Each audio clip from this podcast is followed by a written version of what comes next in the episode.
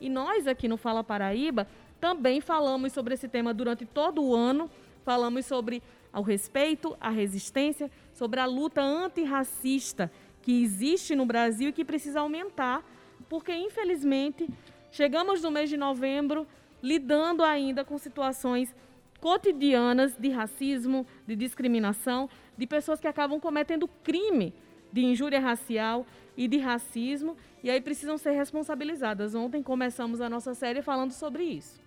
É verdade, já estamos em linha é, com Maria Janaína Santos, ela é que é quilombola, mestre em serviço social, especialista em políticas públicas e pesquisadora da área de etnia racial aqui na Paraíba. Ela que é, é mais uma entrevistada da série que começamos ontem, Ivna Souto. Já está conosco já, Iracema? É, professora é, Maria Janaína, bom dia, bem-vinda ao Fala Paraíba. Bom dia, Petrônio. Bom dia, Ivna. É um prazer, é uma satisfação imensa participar do programa com um tema tão pertinente. Vou deixar a primeira pergunta já para a senhora, que é a importância de falar sobre, sobre os quilombos. A gente tem uma série de, de estudos sobre quilombos, mas é importante falar de dentro, conhecendo a vivência. A senhora é quilombola e pesquisa e se leva essa visão de dentro do quilombo para falar para as pessoas. Explica para a gente como é essa experiência dentro de um quilombo e é o quilombo do Talhado, né, lá em Santa Luzia. Isso. Veja, é, ao longo da minha trajetória de formação acadêmica, eu me propus a falar sobre sobre meu território. Aí um território que não é um território hegemônico. Embora saibamos que os quilombos eles se originam com um histórico em comum, que é a busca pela liberdade, é a busca pela ancestralidade, para viver livremente sua cultura. Mas os quilombos em si não são grupos hegemônicos. Então, como quilombola e também na academia, eu procurei compreender, entender o de dentro para fora e o de fora para dentro como pesquisadora. E como, e como tem sido assim a, a sua pesquisa foi fruto da sua dissertação, aliás, a sua pesquisa deu frutos, né, a dissertação do mestrado em serviço social, falando sobre proteção social para o povo quilombola. Qual é a sua avaliação hoje das pessoas que vivem em quilombo, das pessoas que são de quilombo, como, como vivem hoje a questão do respeito e da tradição? Veja, é, na Paraíba, nós temos atualmente 42 territórios certificados. É uma certificação em que um órgão a nível federal, que é a Fundação Cultural Palmares, emite para esses territórios a partir da indenidade desses territórios, para que assim as políticas públicas consigam chegar nesses territórios. Então, a minha compreensão foi entender como é que esses sujeitos de direito buscam é, é, garantir esses direitos dentro desses territórios desde a formação dos quilombos até os dias atuais, é, essa população ela enfrenta diversos, diversos problemas, entre eles as questões de desigualdade social e racial. Um está intrínseco ao outro. E aí, em terceiro, que não é menos importante, é o território, pois essas comunidades se formam em lugares de difícil acesso, o que era historicamente compreendido para não ser capturado na época da escravidão. Mas hoje não é tão diferente. Essas comunidades ainda têm dificuldades é, os seus territórios, por exemplo, estrada, é, a falta d'água nessas comunidades, tendo em vista que são territórios rurais, e aí o estado do Paraíba, como o Nordeste, é um estado seco, então essas comunidades enfrentam essas dificuldades dentre outras. Ô, ô, ô Maria, é, o perfil médio do prefeito eleito é, anteontem em todo o Brasil, ele é homem, ele é branco, ele é casado, ele tem ensino superior completo, tem em média 49 anos e tem a profissão, entre aspas, de prefeito como que declarado, como que sua função. Eu sou prefeito, sua profissão, prefeito. Isso. É, é, é um perfil extremamente elitista, excludente, onde aqui exclui-se pelo perfil médio, onde exclui-se mulher, exclu, exclui-se negro, negra. No Brasil, é, por exemplo, é, João Oliveira foi a primeira mulher negra eleita vereadora em Campina Grande. Isso. Bacana. Em São Paulo, é, Érica Hilton foi eleita a mulher transnegra, a primeira da história. Bacana. É, a Tainá de Paula, mulher negra, arquiteta e mãe, eleita vereadora no Rio de Janeiro. Bacana. E a Dan, Dani Portela, advogada popular antirracista, foi a vereadora mais votada no Recife. É, citei aqui cinco exemplos. Muito pouco, né, Maria? Muito pouco para um perfil que eu acabei de citar no início dessa pergunta. Para você, o que é que falta para, por exemplo, é, representantes de quilombolas, como você vem de uma, de uma comunidade quilombola, para começar a fazer parte desse perfil é, de cada vez mais eleger representantes para representar etnias negras no país, ô Maria. O que é que está faltando? O que é que falta? Falta, falta iniciativa, falta querer, querer, querer ser candidato. Por exemplo, aqui, aqui no Litoral Sul, temos um, um quilombo chamado Guruji. É, um quilombo resistente, sua cultura própria, é, mas lá poucos se engajam também na, na campanha, na, nas campanhas políticas que acontecem. O que, que falta para que cada vez mais tenhamos pelo menos representantes ou candidatos a ser representados? Olha, você já trouxe a metade da resposta quando você trouxe o perfil dos prefeitos eleitos no Brasil. A política, ela se inicia dentro de um processo hegemônico em que, em que famílias era quem detinha o poder. Hoje não é muito diferente. E aí, esse processo de comunidades tradicionais, por exemplo, e quilombola, estarem nesses espaços de decisão, requer que o poder público compreenda que esses sujeitos são sujeitos políticos. É, conhecimento é poder quando você não, não empodera essas, essas lideranças, ou quando essa população, que a maioria é de zona rural, não tem acesso à, à educação, não é porque eles querem, é um processo de exclusão histórica. Então, essa população não compreende o poder que eles detêm na mão. É, pesqueira em Pernambuco, o primeiro prefeito eleito indígena. A gente precisa pegar isso como exemplo e trazer para outros estados. A Paraíba tem mais de 10 mil quilombolas, tem pessoas preparadíssimas, tem pessoas que se candidataram, é, quilombolas que se candidataram agora para vereadores, que eu tenho conhecimento, foram só dois eleitos né, nos seus respectivos municípios. Então, é preciso também que o poder público compreenda que eles são responsáveis direto pra, porque essa população não está representada.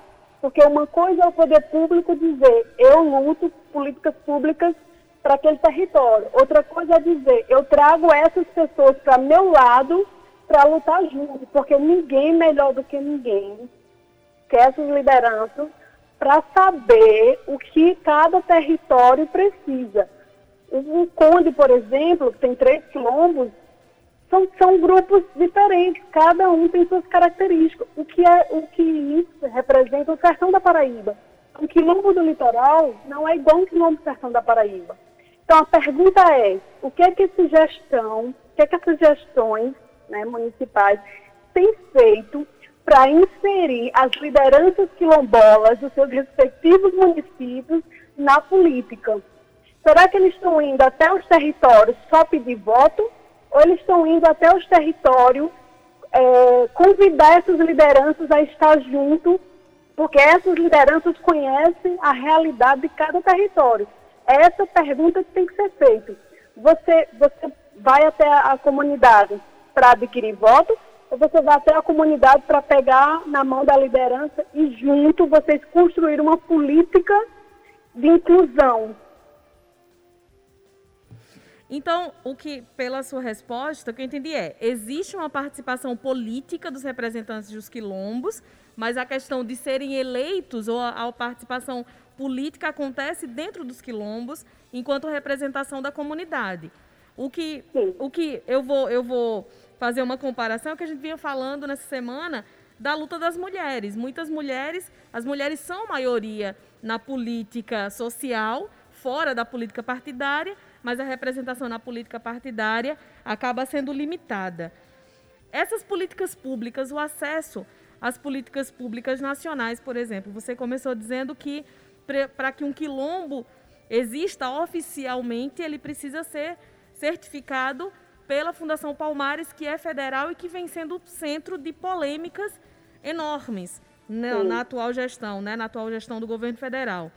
Como tem sido a luta dos quilombos, a resistência que existe nos quilombos com a atual liderança da Fundação Palmares, que vem negando muito da luta antirracista?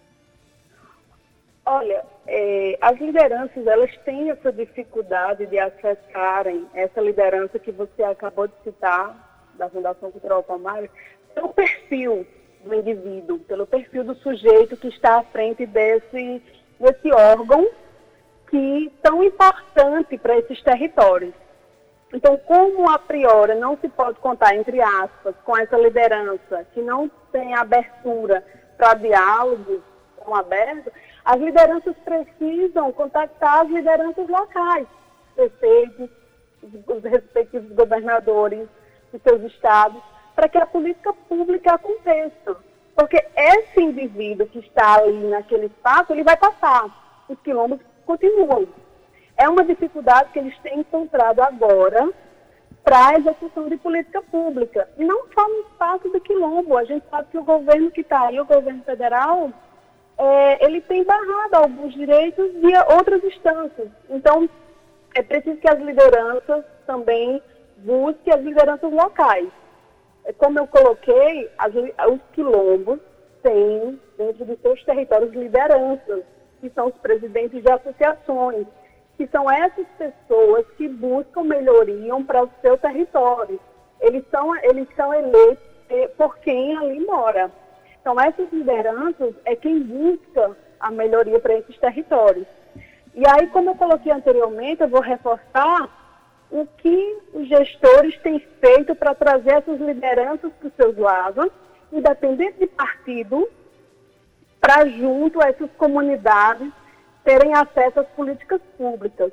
A gente precisa parar com a, com a politização em que se você não votou no partido X, logo você não está do meu lado. Não, política pública é para todos, independente de partido X, Y, Z. Então eu acho que o que falta são as lideranças políticas, os partidos políticos, trazerem essas lideranças, não só quilombola, mas mulheres, movimento negro, terreiro, indígena, para seu lado, porque essa, essa população é quem conhece a realidade. Uma coisa é o gestor ir lá no território, escutar o que a liderança tem para dizer e voltar para as suas casas. Outra coisa é o gestor trabalhar junto com essas lideranças e conhecer a realidade do dia a dia, a falta de água, o difícil acesso às comunidades, a falta de infraestrutura. É isso que precisa. Os partidos precisam se abrir para lideranças. Ô, ô, Maria Janaína, tem alguma atividade programada em alusão à Semana de Conscientização Negra é, nesse período de pandemia? Alguma atividade presencial? Tá, vocês estão programando alguma coisa especificamente? Olha, do quilombo que eu sou oriunda, e aí naquele quilombo tem um quilombo dos Vales Abugi, que são cinco quilombos, é, até então não tem nada, até porque nesse contexto de pandemia não se orienta que as pessoas se aglomerem, mesmo que usem máscara. Até porque esses quilombos têm, não têm acesso à água, que é um, que é um dos requisitos para você combater é, o vírus, né? Lavar as mãos, enfim. Então, isso é um bem básico que esses territórios acabam não tendo. Muitos territórios não têm. Então, é recomendável que não se tenha, não terá porque isso não, não trará benefício para a comunidade. E aí também pensa-se que as lideranças locais precisam também ter essa consciência, e muitos têm, de não fazer, até porque nesses territórios tem muito idoso, tem muitas pessoas com comorbidades, com doenças que são específicas da população negra e que muitas vezes não tem posto de saúde nesses territórios. Então, evitar-se o máximo a aglomeração e festejos. Vamos deixar para festejar quando tiver a vacina e quando a gente conseguir junto passar por essa situação. Ainda falando sobre essas políticas públicas, né, que você vinha falando, a questão de acesso à água, que é primordial, a questão de, de saúde, né, saúde básica também, e aí a gente chega à parte de educação, que a gente chega na, na, parte das cotas, que são políticas afirmativas importantes demais no Brasil e muito atacadas também. Muita gente Sim. se posiciona contra as cotas cotidianamente e alega que não é uma ação racista. O que, que você tem a dizer Sim. sobre isso? Olha, existem dois, dois, dois tipos de pessoas que se colocam contra, contra as cotas. As que não conhecem as que luta bravamente para não conhecer o que é cota e as que acham que vão ser tiradas, entre aspas, privilégios. Né? As pessoas que dizem, sou contra a cota porque é privilégio. Cotas não é privilégio. Eu gostaria muito, eu, Maria Janaína, gostaria muito que os meus conseguissem ascender, conseguissem chegar à universidade sem cotas. Eu gostaria muito. Até porque existe um outro estereótipo quando entra um negro na universidade através de cota. Mas, enfim. É, então, assim, cota é um direito, porque o Brasil foi o último país a conceder a abolição da escravatura. E quando ele, quando ele dá esse aspra, entre aspas, essa liberdade sem dignidade, ele joga o negro à margem da sociedade ele faz com que o negro se vire sem direitos políticos, sem direitos sociais, sem direitos econômicos, sem direito à terra. Então, os negros foram muitos anos invisibilizados. Só 1888 é que reconhece esse sujeito como sujeitos de direito. Só em 2003 é que começam as primeiras políticas públicas afirmativas. 2003 é logo ali. Então, como é que você teve 300 anos de escravatura nesse país, você teve 100 anos de invisibilidade, que foi de 1888, com a liberdade, a 1988, e você tem pouco mais de, de, 20, de 20 e poucos anos de direitos, de garantias. Então, as cotas são necessárias. As políticas afirmativas, elas são necessárias, elas precisam existir e elas precisam garantir minimamente que essa população, que é mais da metade da população brasileira, acesse as universidades. Por quê? Porque só com conhecimento é que a gente rompe a barreira do racismo estrutural. E ele existe em várias camadas da sociedade. Ele existe em vários espaços. Então, é preciso que o negro ocupe espaços de decisões. É preciso que ele, por isso que eu bato sempre na tecla, esses gestores que o Petrônio citou, né, quem, quem for os prefeitos eleitos, eles precisam dar lado a lado com as lideranças. Não é só ir no território e pedir voto e prometer e fazer, não. Eles precisam dar lado a lado com a liderança. Porque ninguém melhor do que o negro que mora numa comunidade, numa periferia, e conhece a sua realidade. Então, a, na minha opinião, as políticas públicas são necessárias sim, são importantes sim, foram decisivas para que negros hoje, que vão ocupar as câmaras municipais em 2021, é, tivessem acesso. Educação é a chave para que a população, pretos e pardos, comunidades tradicionais e minorias, que entre aspas são maioria, acessem espaços de decisão. Porque enquanto o branco estiver lá e quiser decidir por nós, não não acenderemos e não estaremos no poder. Nós, pessoas pretas e partes de comunidade tradicional, não queremos ser melhor do que brancos. Nós queremos equidade e igualdade. É isso que a sociedade brasileira tem que entender. E o 20 de novembro vem para isso, para dialogar e para reflexão. Que 365 dias sejam 20 de novembro, para que a gente reflita como é que nós somos a maioria da população e ainda estamos em cargos subalternos, e ainda somos invisibilizados, ainda somos calados por uma sociedade que vive um racismo estrutural e estruturante. Nos últimos tempos, assim, só considerando 2020, em meio à pandemia, algumas ações ou várias, né, aconteceram de grande relevo que aí mexeram muito com a sociedade. Teve a questão do George Floyd, que aí mexeu com teve manifestações em todo o mundo, né, contra, enfim, a violência contra o povo negro, todas as vidas importam, vidas negras importam, enquanto aqui no Brasil também aconteciam casos casos, enfim, semelhantes, infelizmente.